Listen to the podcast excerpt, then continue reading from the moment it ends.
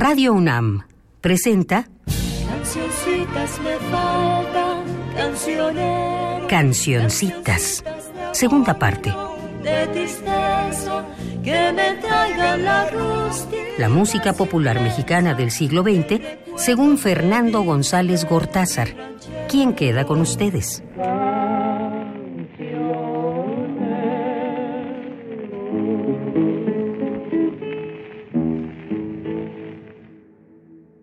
Hola a todos, a todas, bellas damas, caballeros. Estamos en el segundo programa de esta nueva época, en esta segunda tanda de la serie Cancioncitas, que no sé cuántos programas va a contener, pero promete ser francamente larga. En el primer programa, el anterior, inicié la revisión de algunas piezas que considero clave para entender la atmósfera que había en el arranque del siglo XX, es decir, antes del año 1900. Esta labor la continuaré hoy y en ese programa mencioné que intentar hacer, ya no digo una historia, sino siquiera una crónica de la música popular mexicana, que incluye la vertiente folclórica, la vertiente romántica, la vertiente tropical, etc. Es una tarea francamente difícil. Ahora añado que al menos para mí, esta crónica es punto menos que imposible. Ya mencioné la relativa escasez de fuentes bibliográficas, pero incluso estas no son satisfactorias. Existen, por ejemplo, un buen número de cancioneros dedicados sea a compositores o a intérpretes, en los que no se menciona la fecha en la que las piezas fueron compuestas es una omisión pues eh, de enorme gravedad que revela una vez más la dificultad de localizar esas fechas.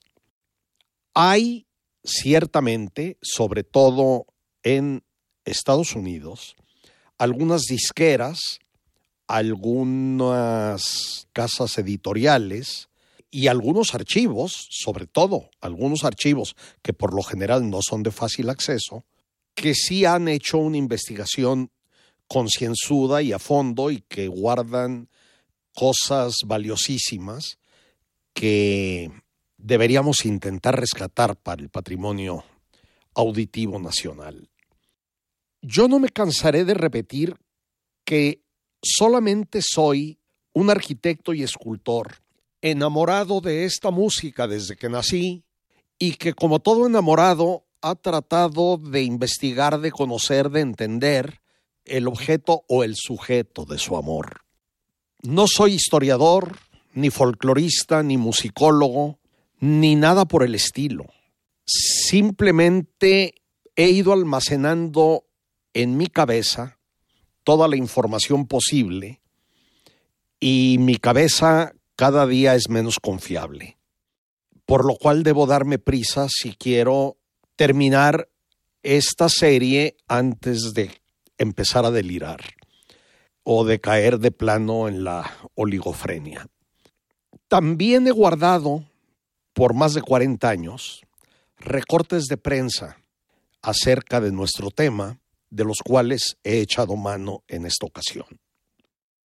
Una vez dicho esto, solo me queda decir, para entrar en materia, que una fuente invaluable para mí es la historia de la música popular en México, que el compositor y folclorista de origen chileno Juan S. Garrido, que tal vez algunos de ustedes recuerden, publicó en la editorial Extemporáneos en 1974. Es un libro importantísimo, inencontrable, y que debería ser reeditado. Menciono también la muy meritoria labor del Instituto Mexicano de Estudios Fonográficos.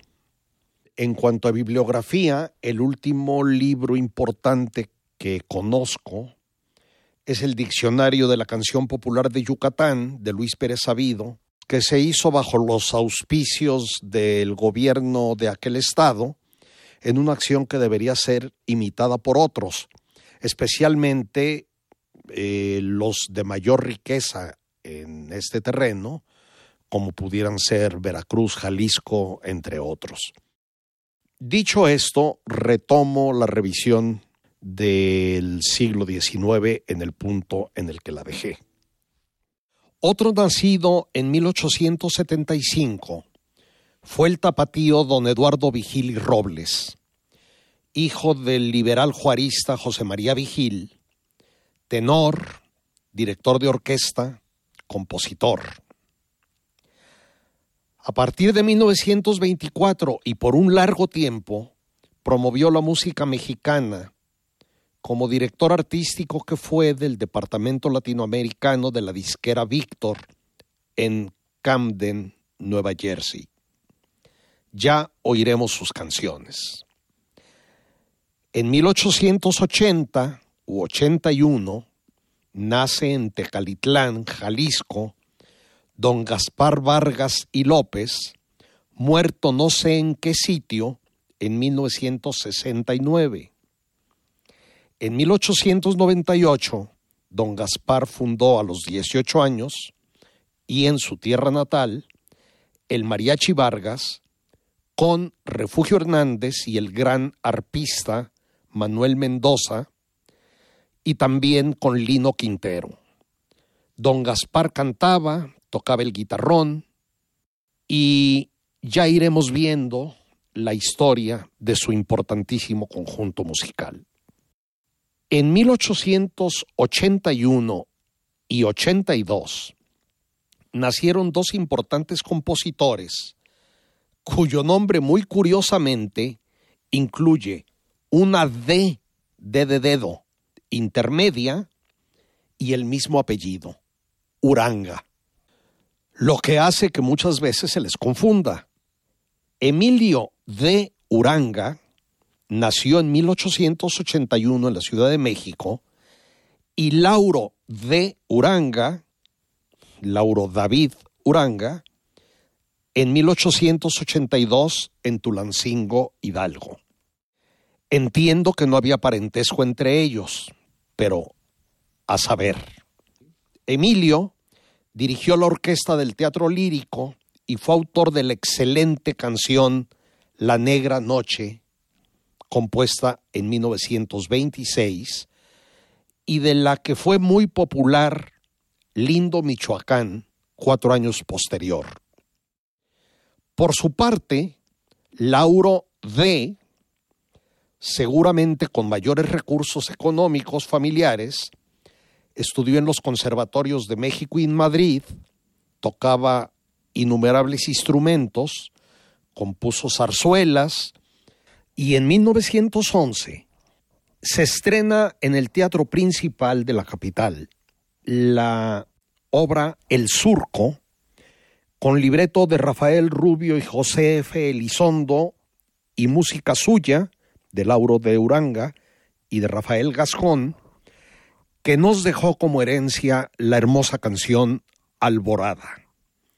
Vamos a oírla en la interpretación tardía de Luis Pérez Mesa.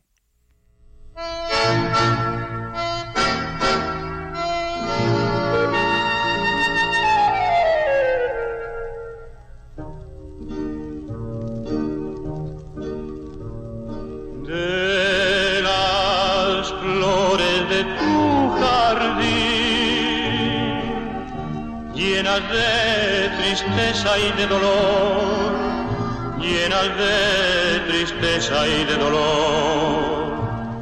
Guardo yo para ti un jazmín y con él te doy todo mi amor y con él te doy todo mi amor.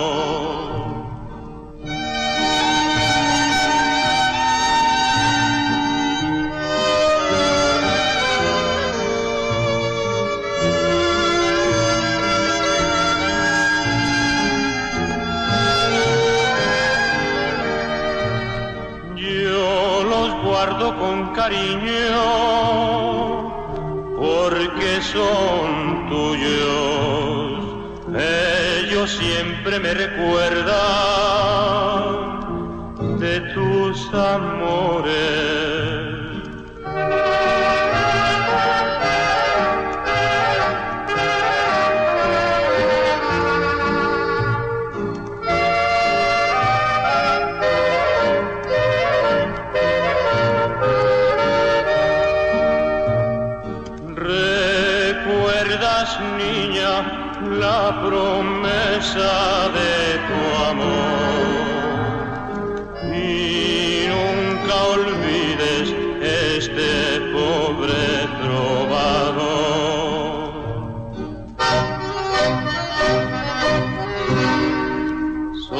Tus labios tan amantes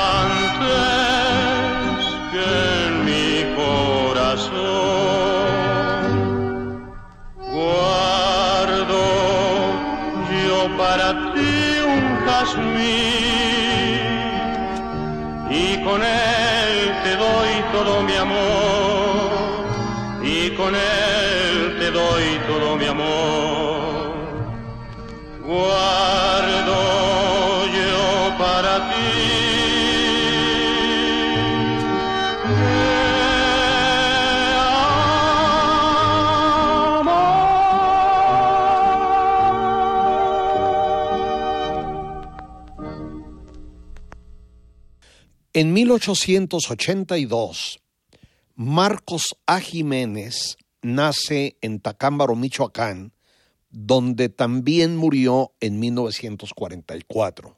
Casi podría decir que fue un músico fracasado. Pese a sus intentos, no logró entrar al Conservatorio Nacional, se dedicó a oficios muy humildes y se le recuerda por su popularísima canción Adiós Mariquita Linda de los años 20, que compuso siendo precisamente archivista del diario Excelsior. El resto de su producción, la muy buena Acércate a la ventana, una llamada Alborada, que no es la que acabamos de oír, El Caporal, Dulce Recuerdo, algo más, está prácticamente olvidada. Ya oímos Adiós Mariquita Linda en Cancioncitas 1 y no la voy a repetir. El corrido de Valentín Mancera me gusta mucho. Al parecer, Mancera nació en la década de 1850 en San Juan de la Vega, cerca de Celaya, Guanajuato. Trabajaba en la hacienda de un tal Eusebio González y se dice que se volvió delincuente a resultas del maltrato de ese hombre. El corrido describe su aprehensión en 1882, por eso lo pongo en este año, por las fuerzas del coronel porfirista y jefe político Dionisio Catalán. Voy a ponerles una versión abreviada del corrido, el original es larguísimo, grabado por el excelente trío Aguilillas del que algún día hablaré, cerca de 1950.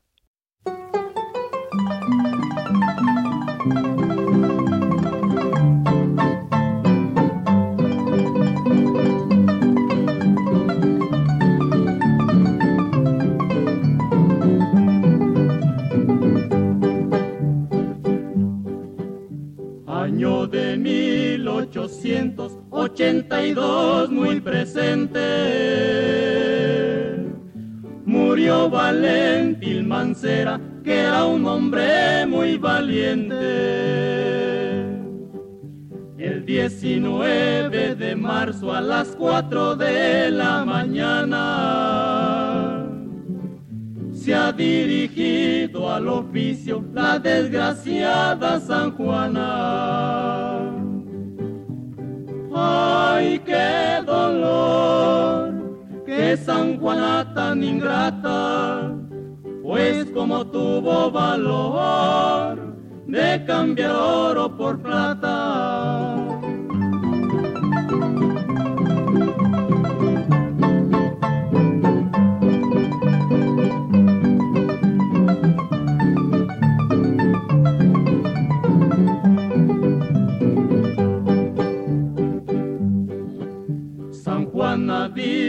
Virginia que dices lo entregaremos.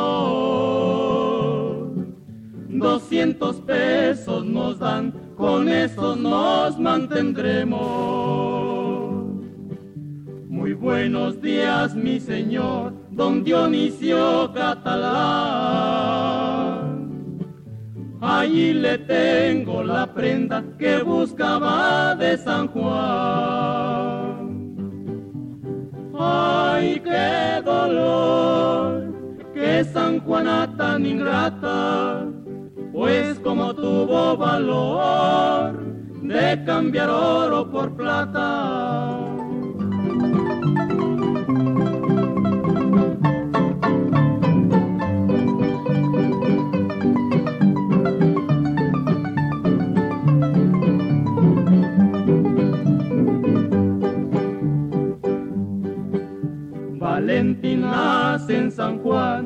San Juan de Dios murió. Y San Juan se llamaba la infeliz que lo vendió. Respondió la pobre madre, señores me hacen favor de que Valentín Mancera no muera sin confesión. Ay, qué dolor, lo dice todo el que quiera. Vivan los hombres valientes como Valentín Mancera. Ahora menciono también muy brevemente dos datos que no tienen relación directa con la música popular, pero sí con la música eh, digamos, académica de nuestro país y que son importantes. En 1883 muere en Mazatlán la inmensa soprano Ángela Peralta, llamada el Ruiseñor Mexicano, que fue una auténtica, sin exageración, estrella de la ópera mundial. Y en el año siguiente, 1884, Juventino Rosas recibe 30 pesos por la cesión de los derechos de su famoso, también mundialmente, vals sobre las olas. Al año contiguo, 1885, y con esto ya entramos de lleno en nuestra materia, nace una de las mayores compositoras mexicanas de todos los tiempos, y la primera mujer de este país que tuvo un prestigio internacional. María Joaquina de la Portilla Torres nació en un lugar indeterminado, Guanajuato, León, Lagos de Moreno, Jalisco, o, como dice la Enciclopedia de México, en alta mar, en un trayecto entre España y México, y la conocemos por el nombre que adquirió al casarse María Grieber. Sabemos la fecha, ya lo mencioné, 1885, y sabemos también bastante de su vida, enriquecida nuestra información por un libro relativamente reciente acerca de la compositora. Desde luego era alguien con una preparación musical en serio, tanto en Madrid como sobre todo en París. Iremos repasando su producción a lo largo de los años que veremos en esta serie, pero quiero que oigamos ahora una de sus primeras canciones que se popularizaron en México. A una ola, compuesta en 1929. Como comentario al margen, Grieber parece haber tenido una extraña obsesión por las olas del mar. Son muchísimas las canciones en las que aparecen como personaje. La interpretación que vamos a oír es de la grandísima soprano Margarita Cueto y el tenor Carlos Mejía y debe haber sido hecha hacia la segunda mitad de los años 20 del siglo pasado o un pelito después.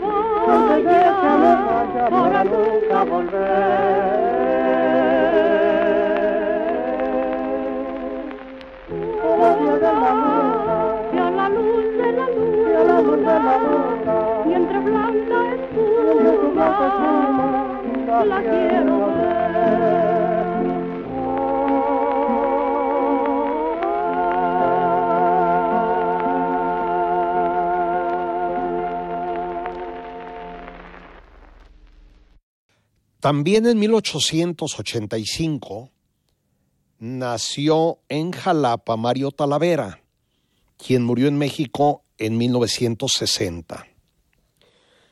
Yo lo conocía como compositor de piezas que, con la notable excepción de China, que me encanta y ya escuchamos, no me gustan.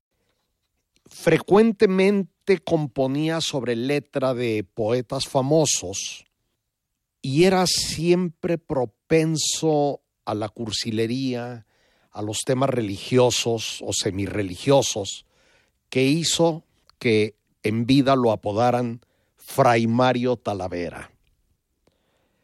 Por ejemplo, en 1959, un año antes de morir, publicó 11 piezas, supongo que recopiladas de muchos años, con títulos como Bendita seas, Madrecita Santa y otros de semejante calaña.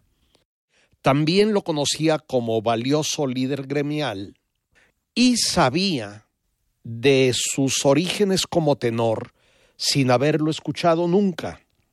Cuando recientemente logré hacerlo, quedé sorprendido. Era de verdad excelente y quiero ponerlo aquí. Vamos a oír Pregúntale a las estrellas, que de acuerdo con Juan S. Garrido fue una de las canciones más populares en los primeros años del siglo XX en México. Sin embargo, hay grandes dudas acerca del país de origen de esta pieza, cuyo autor desconocemos. Los chilenos, los bolivianos y los colombianos afirman que proviene de esos países. Y realmente en esa época había una identidad tan grande entre las diversas músicas de la América Latina del lado del Pacífico, muy diferente de la del lado Atlántico, que las hacen prácticamente intercambiables. Vamos a oír aquí no solo estas, sino varias en las que tendremos el mismo problema. Obviamente, puesto que eran cantadas en esta enorme geografía, había variantes locales eh, entre la interpretación de un país y de otro.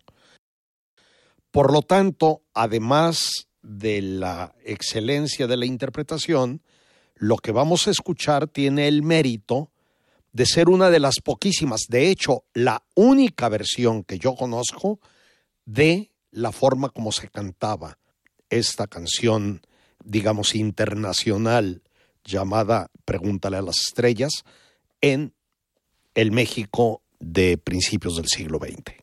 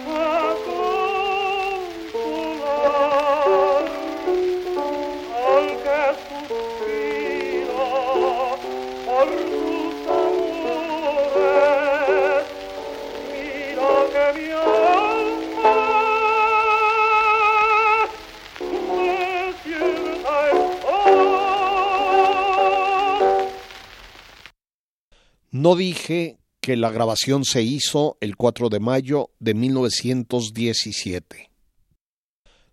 Aunque no tiene ninguna connotación musical, quiero mencionar que en 1887 se funde en la Ciudad de México el periódico Violetas de la Náhuac, escrito exclusivamente por mujeres, en donde empiezan a reclamar sus derechos, incluido el voto femenino. Hasta donde sé, este fue el primer, digamos, atisbo nacional de ese movimiento feminista que en Europa y Estados Unidos existía desde 80 o 90 años atrás. Aproximadamente entre 1891 y 98, la imprenta de don José Vanegas Arroyo publicó una o varias veces por año las llamadas colecciones de canciones modernas que ilustraba el grandísimo José Guadalupe Posada. De esas canciones, muy pocas son reconocibles hoy en día. Una de ellas es la polca Las bicicletas, tal vez compuesta en 1875 por Salvador Morlet y que fue el superéxito del año 1896, aunque compuesto, como ya dije, 20 años antes. Por cierto, en los años 1960, las bicicletas reapareció como música de mariachi y volvió a tener un gran éxito.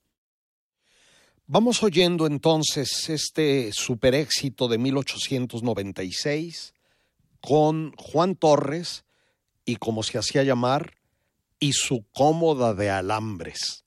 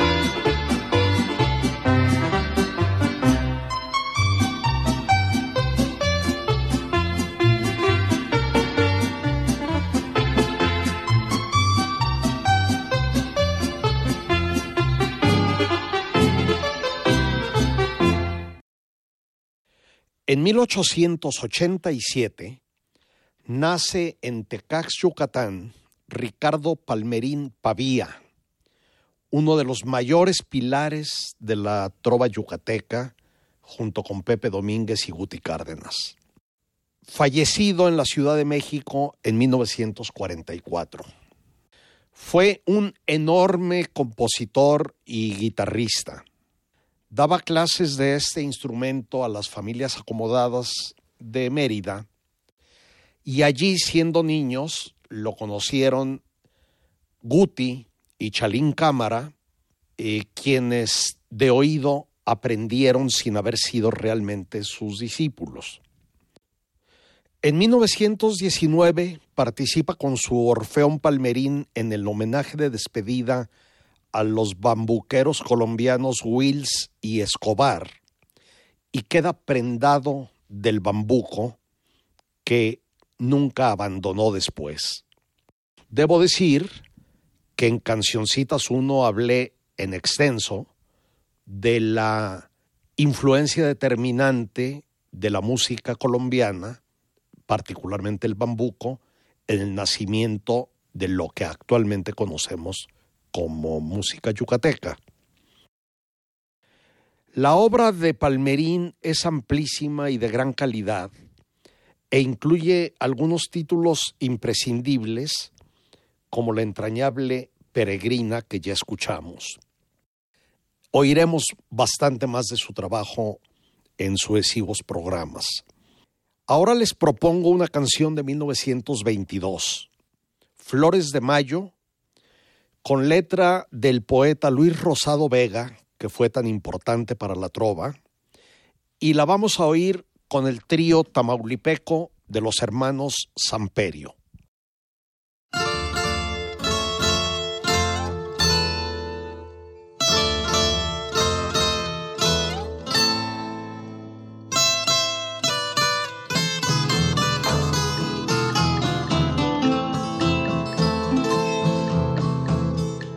Flores de mayo llevó la niña para ofrendarlas ante el altar. Iba vestida toda de lino, de lino blanco como el azar. Flores de mayo llevó la niña que corto a punto de amanecer. Flores cuajadas, Blanca, aún blanca, de rocío, blanca, y que a la Virgen le fue a ofrecer.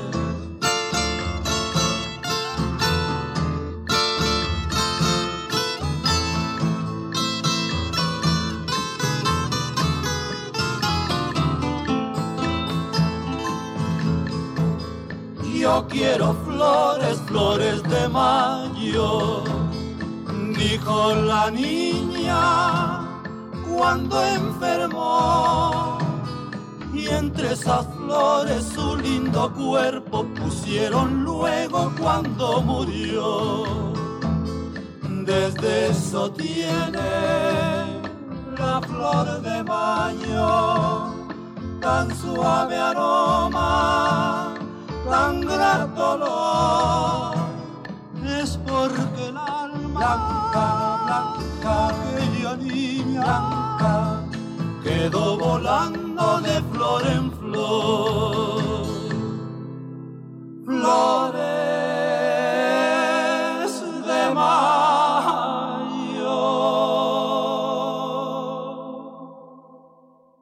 Paisano del anterior, Domingo Casanova Heredia nació en Mérida en 1890. Allí mismo murió en el 57 del siglo XX. Peluquero de primer oficio, hacia 1914 empezó a componer y en 1925 hace el bolero o prebolero Ella. Desde luego no hay que confundirlo con el famosísimo Ella de José Alfredo Jiménez. Esta pieza se inspiró en el poema Pequeño Nocturno del dominicano Osvaldo Basil, adaptados sus versos por el yucateco José Rueda Ontiveros. Casanova compuso también danzas, bambucos, guarachas y otros boleros. Oigamos entonces ella con el excelente trío yucateco Los Caminantes.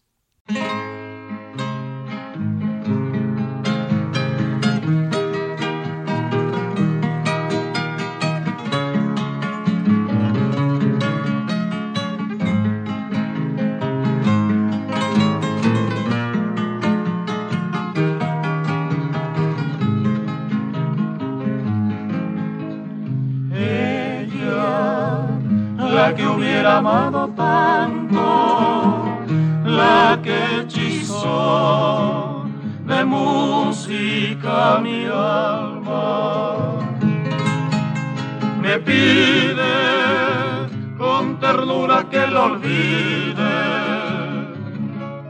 que lo olvide sin odios y sin llanto.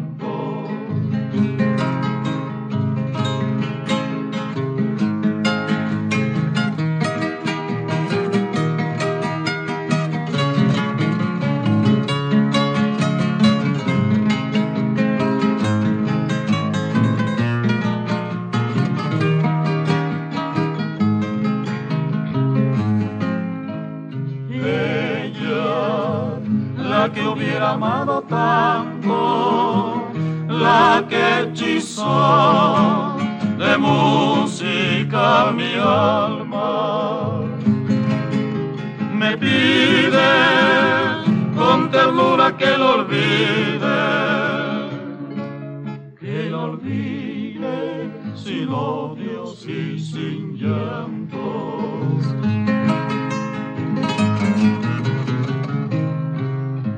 Que llevo enterrados tantos sueños, yo que guardo tantas tumbas en el alma, no sé porque soy yo, soy tiemblo al cavar una más en mis entrañas.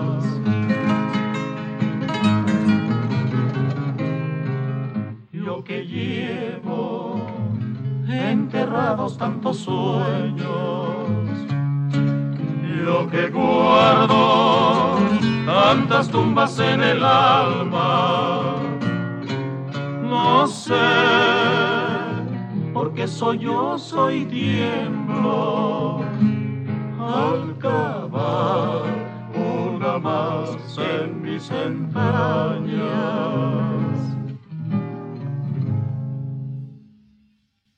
En el mismo 890 nace el doctor Juan José Espinosa Guevara, dentista de Guadalajara que murió en fecha imprecisa. No fue prolífico, pero varias canciones suyas fueron famosas. Entre esas, Mujer Ladina, que registró hasta 1964, décadas después de que la había grabado Lucha Reyes y que ya escuchamos, a Totonilco, El último beso, Las Salteñitas, muy famosa de 1936, que ya escucharemos, y por el momento pasaré de largo y no pondré nada suyo. En las últimas décadas del siglo XIX empezó a aumentar el contrabando en la frontera con Estados Unidos, tanto de allá para acá como en sentido contrario. Algunos contrabandistas, digamos al mayoreo, se convirtieron en héroes populares. Algunos los han llamado bandidos sociales, porque ayudaban a la gente.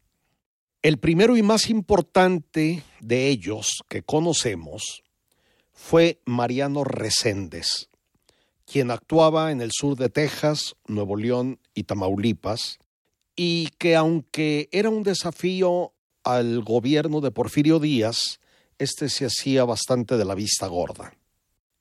Cuando hartó a Díaz y al general Bernardo Reyes, hacia 1890, Reséndez fue capturado por sorpresa y asesinado a la mala mediante la socorrida ley fuga. Abundan los corridos sobre él, algunos muy largos hasta con 38 estrofas, y pondré el que grabaron Timoteo Maya y Jesús Cantú en Radio XCDF de Nuevo Laredo, Tamaulipas, por 1948. Fue probablemente la primera grabación comercial de este ya por entonces viejo corrido. El dueto Maya y Cantú fue, además de excelente, pionero en la música de la frontera noreste.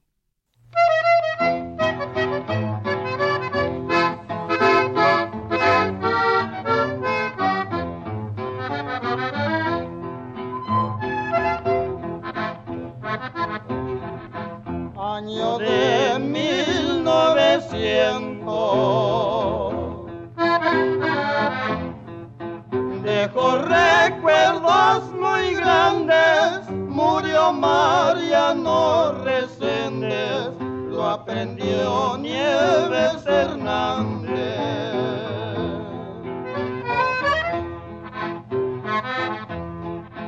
Iban a quebrar la puerta.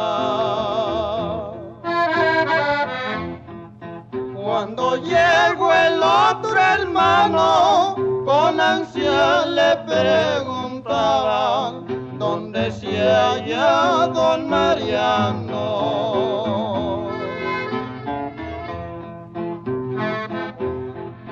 José María Resende. Su contestación fue buena,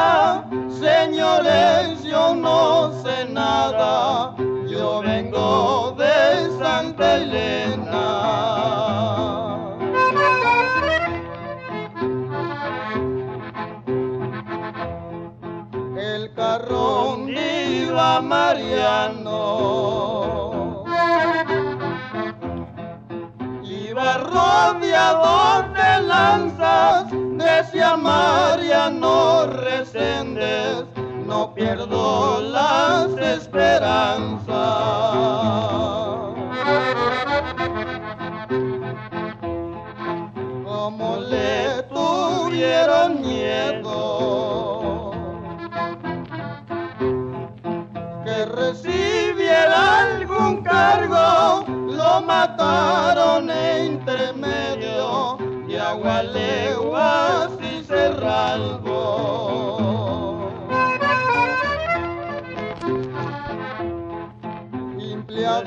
Empleaditos de guerrero. A todos los llevo en lista, ya no morirán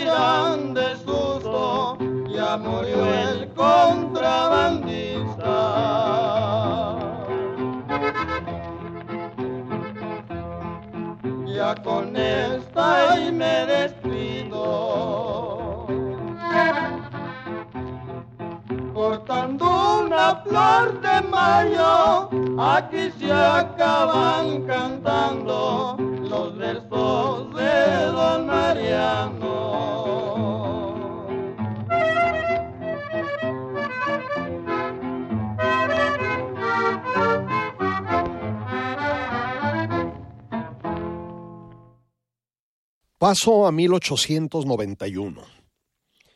Emilio Pacheco Ojeda nace en Campeche cuando este era parte de Yucatán. Sé poco de él, no vivió de la música, sino de su oficio de ingeniero químico petrolero, debido a lo cual trabajó en muchas ciudades del sur de México y de Centroamérica, y compuso, no abundantemente, sobre letras suyas y de poetas como Torres Bodet, Efrén Rebolledo, Antonio Medisbolio, Leopoldo Lugones, Luis G. Urbina, Amado Nervo, etc.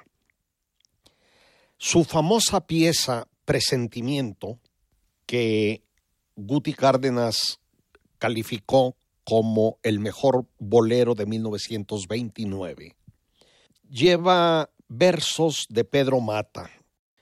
Quiero pedirles que la escuchemos en esas voces que a mí me parecen maravillosas del grandísimo dueto chileno que tan influyente fue en México, de Sonia y Miriam.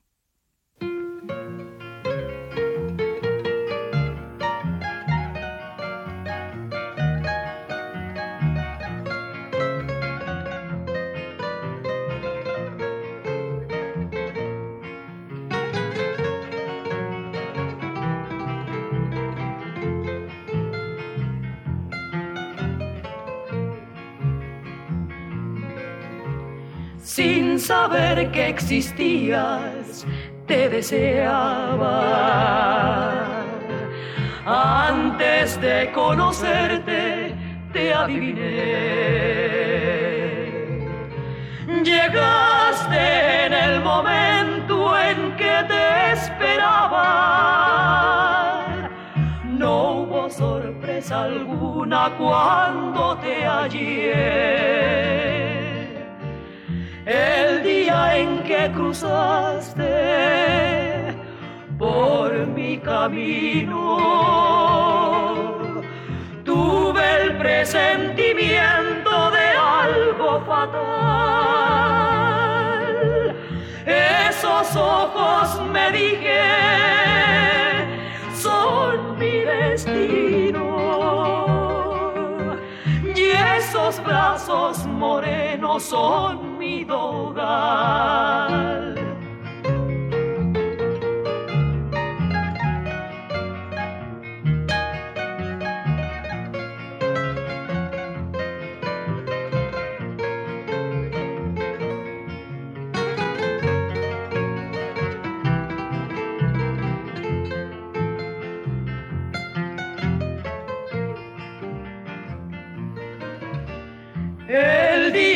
Que cruzaste por mi camino. Tuve el presentimiento de algo fatal.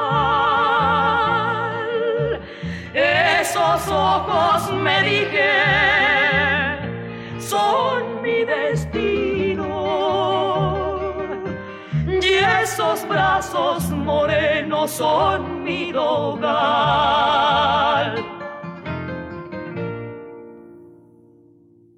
Ya que acabamos de escuchar Esos brazos morenos son mi dogal, creo que debo explicar el significado de esta palabra prácticamente desconocida.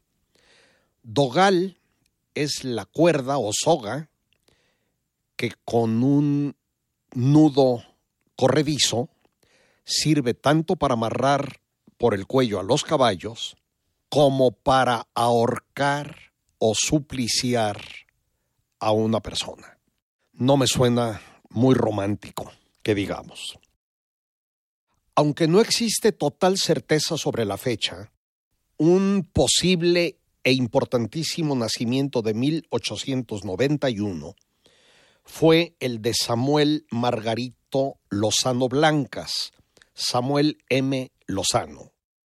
También se menciona como posible fecha 1881, que me parece improbable, pues cuando murió en 1977 habría tenido muchísimos años de edad, lo cual es muy improbable para aquel momento.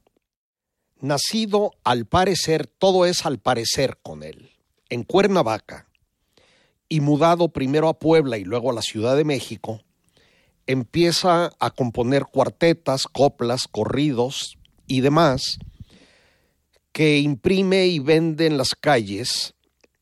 Eh, se afilia al partido antireeleccionista en 1910 y compone el corrido de ese nombre, corrido antireeleccionista, hasta que de repente se dice que al salir del cine, del incipiente cine, se ve atrapado e incorporado por la fuerza al ejército mediante el sistema de leva o reclutamiento forzoso. Y también, por desgracia, nada menos que con las fuerzas del villano Victoriano Huerta. Con estas es hecho prisionero en alguna batalla por los villistas. Entiendo que fue en Zacatecas, pero no tengo la seguridad. Y cuando estaba a punto de ser fusilado, tiene oportunidad de decirle al propio general Villa que él era el compositor del corrido antireeleccionista, que Villa conocía bien, era popularísimo, y este no solo lo perdona, sino que se dice que le dio hasta dinero para que se fuera a comprar una guitarra. Todo esto, desde luego, es parte de su leyenda. No sabemos cuánto tiene de verdad. El caso es que Don Samuel es un personaje capital, y no exagero. Compuso muchísimo y en muy diversos géneros. Son suyas La vida infausta, Tampico hermoso, Alta y delgadita, Zenaida ingrata, Mi gusto es, Una noche serena y oscura, Ya no me vengas a llorar, y mil etcéteras. Además, hace arreglos y pone letra a viejas melodías populares como La Rielera y Marieta, y sobre todo compone una infinidad de corridos dedicados a hechos y a personajes de la revolución, con los que se convirtió en su cronista musical, digamos. En Cancioncitas 1 escuchamos ya los combates de Celaya y nuestro México febrero 23, ambos excelentes. De Marieta, ya dije que es suya solo la letra. La música es de una polca francesa llamada precisamente Mariette, que nunca he escuchado, compuesta por un tal Sterny Courquin y publicada en París en 1910. Es una canción que me gusta, que me parece que pinta muy bien una época y la vamos a oír con los hermanos Aizar, en una grabación, por supuesto, muy tardía. Marieta fue muy popular durante décadas.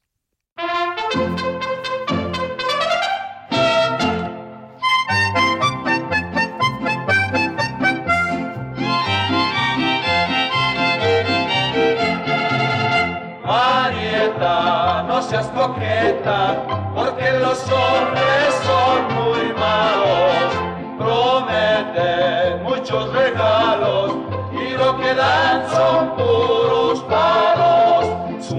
dijo a Marieta, deja ya la pretensión, déjate crecer el pelo y el vestido tan rabón, porque la mujer que tiene el vestido tan cortito, cuando llega hacia agacharse se le mira muy bonito.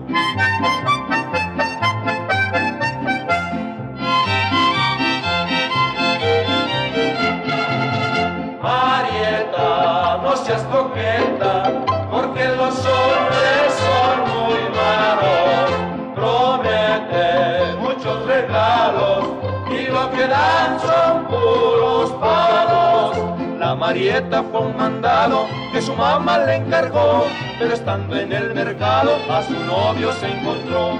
Cuando regresó a su casa, su mamita le pegó, porque un quinto del mandado en la calle lo perdió.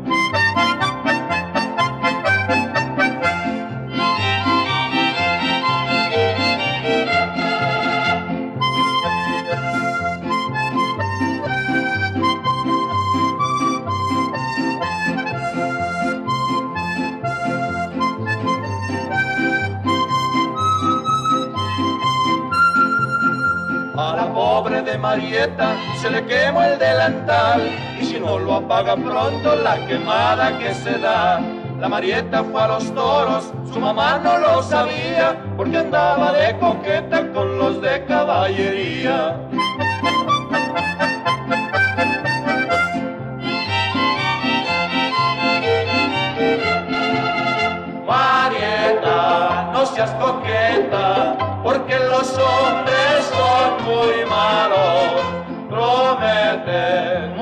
Regalos y lo que dan son puros palos.